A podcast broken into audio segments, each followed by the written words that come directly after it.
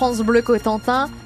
Peut-être un peu de pluie. Mais vous savez quoi? Il est même prévu des orages cet après-midi. Bon, on va quand même faire le point sur les points positifs. Certes, des nuages, mais plus sec quand même ce matin, de la pluie dans l'après-midi et l'espoir de voir quelques rayons de soleil. Bref, vous avez un cocktail complet pour ce vendredi. Du vent aussi. Nous sommes toujours actuellement avec des vents qui peuvent aller jusqu'à 80 km heure, notamment sur les côtes, 60 km heure sur les terres. 9 à 11 degrés douceur ce matin toujours, 9 au pieu, 11 à 40 ans et jusqu'à 15 degrés l'après-midi. Les infos de 7h30, Inès Alves jusqu'au 3 mars prochain pour reprendre les cliniques de Coutances et Saint-Lô.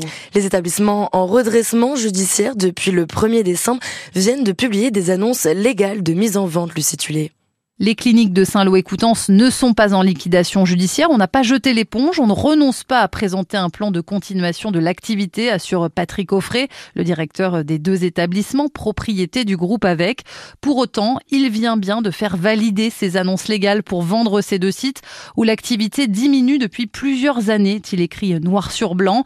C'est une demande du tribunal de commerce pour ne laisser tomber aucune piste. C'est la procédure. Ça n'a rien de surprenant, commente Patrick Offray, le directeur qui par ailleurs vient de donner sa démission. Il reconnaît tout de même que la période est complexe puisque le bloc opératoire de la clinique de Coutances est fermé depuis le 11 janvier après la détection de pénicillium et de problèmes sur l'aération. Il espère une réouverture en début de semaine prochaine car des travaux ont été effectués mais ça fait un trou supplémentaire dans la trésorerie de l'établissement. La plupart des salariés interrogés et inquiets de leur sort ne souhaitent pas commenter cette mise en vente. Du côté des élus aussi, on temporise. Les élus disent notamment attendre les conclusions de la d'expertise sur l'offre de soins dans le centre Manche, lancée par l'Agence régionale de santé. Ces conclusions doivent être présentées lundi soir. D'ici une heure à Valogne, dans moins, Actuellement, à Valogne, une petite dizaine d'enseignants font cours dans la rue après avoir passé la nuit sous des tentes dans la cour d'honneur du lycée Henri Cornat. Une manière pour eux d'exprimer leur abol sur le manque de moyens. Les syndicats estiment que le lycée vallonnais a perdu 160 heures de cours en 7 ans.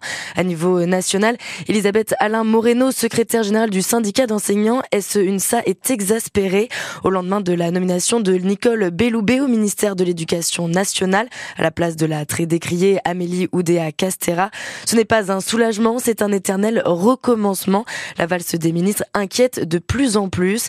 Hier, les 35 noms du gouvernement de Gabriel Attal sont enfin tombés après près d'un mois de suspense et parmi les changements majeurs, le super ministère, donc le, départ d'Amélie Oudéa Castera de son super ministère de départ. Elle ne conserve plus que les sports et les Jeux Olympiques. La Normande Agnès Firmin Lebaudot a elle été remplacée par le député Horizon Frédéric Valtou au poste de ministre de la Santé. Et un ministère du Logement a finalement été attribué au député Renaissance Guillaume Casbarian. Plus de 300 producteurs de lait, dont une grande partie de Normands, ont fait pression hier devant un site breton de Savencia. Ils craignent de ne plus de ne plus voir leur lait euh, collecté par le deuxième groupe fromager français, alors que l'accord avec l'industriel se termine dans un mois. C'est une pointure sur la guerre entre l'Ukraine et la Russie. Le Saint-Lois Paul Gogo est de retour sur ses terres ce soir pour une conférence au cœur du conflit en Ukraine. Ça sera à 20h30 au théâtre Roger Ferdinand de Saint-Lô. Avant ça, il est notre invité dans quelques minutes sur France Bleu Cotentin. L'occasion de vous donner la parole à ce propos. La guerre entre l'Ukraine et la Russie est-elle suffisamment au cœur des préoccupations de la France? Avez-vous le sentiment que l'on a un peu oublié le sort des Ukrainiens? La France s'occupe-t-elle assez des Ukrainiens installés en France? Jamais 203. Après avoir cueilli deux fois le Tour de Normandie masculin, Martin Va accueille cette année le passage des féminines. Pour la deuxième édition féminine du Tour de Normandie du 14 au 17 mars prochain. Le tour passera à travers les cinq départements normands. André Picot est le maire de Martinvin. Il se réjouit déjà. On va se régaler sur un parcours, nous, euh, à Martinvin, on a un parcours très vallonné, avec un bon dénivelé, et on espère bien que on, va voir euh, une belle explication hein, dans les montées qu'on a autour de, de Martinva, une belle lauréate euh, dans, dans, ce bourg de Martinva qui est très accueillant.